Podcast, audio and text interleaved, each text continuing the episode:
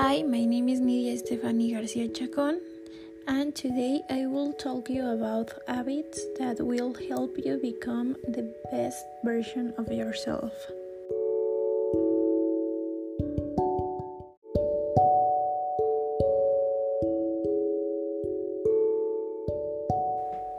Step 1 Know your purpose.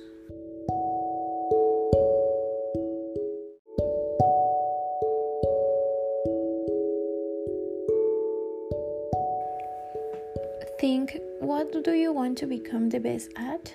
Be the best parent, be the best leader, be the best lover, be the best.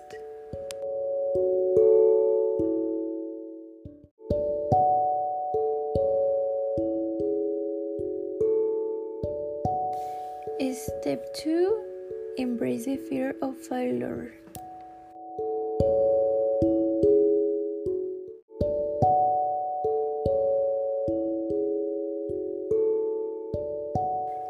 The next step is to realize you might not make it.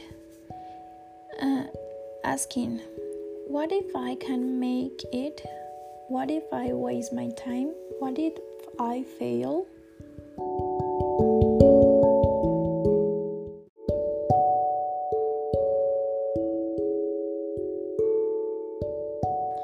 Step 3 Control your mind.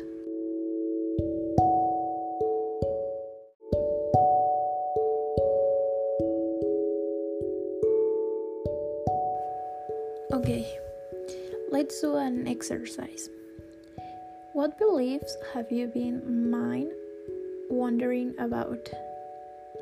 What mental limitations do you feel you have? Are they really true?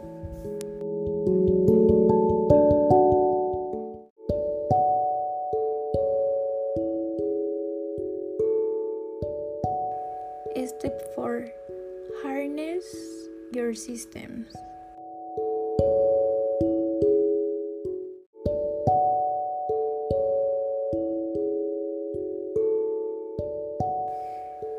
When we use the system 2 part of our brain, we instantly become more creative and challenge old ways of thinking. Use it to turn a fun little hobby into a career. Use it to turn a business business idea into a reality. Use it to dream bigger dreams.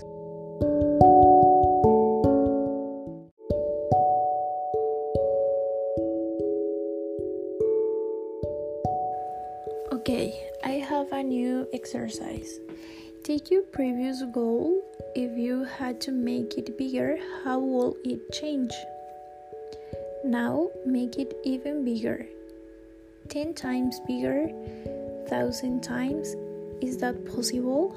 How does it make you feel?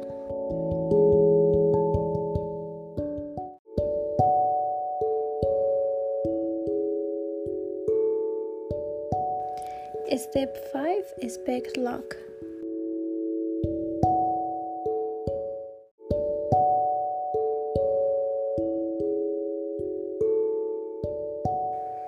People who believe in a stable form of luck believe that we are either lucky or unlucky. People who believe in a fleeting type of luck believe that luck comes and goes and is often often often unpredictable.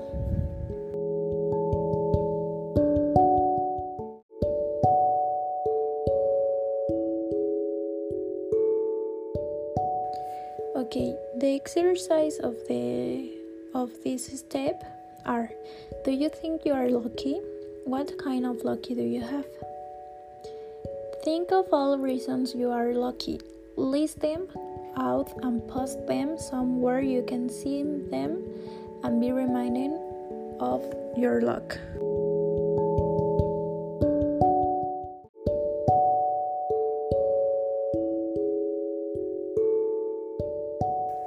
Step 6 Assimilate your expectations.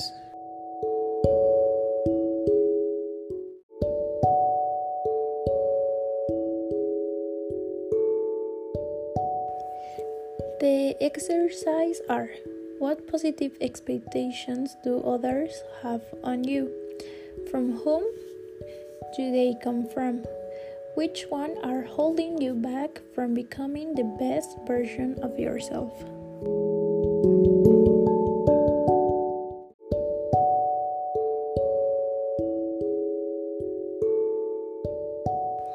Okay, with these steps, you can talk about things that you are able to do.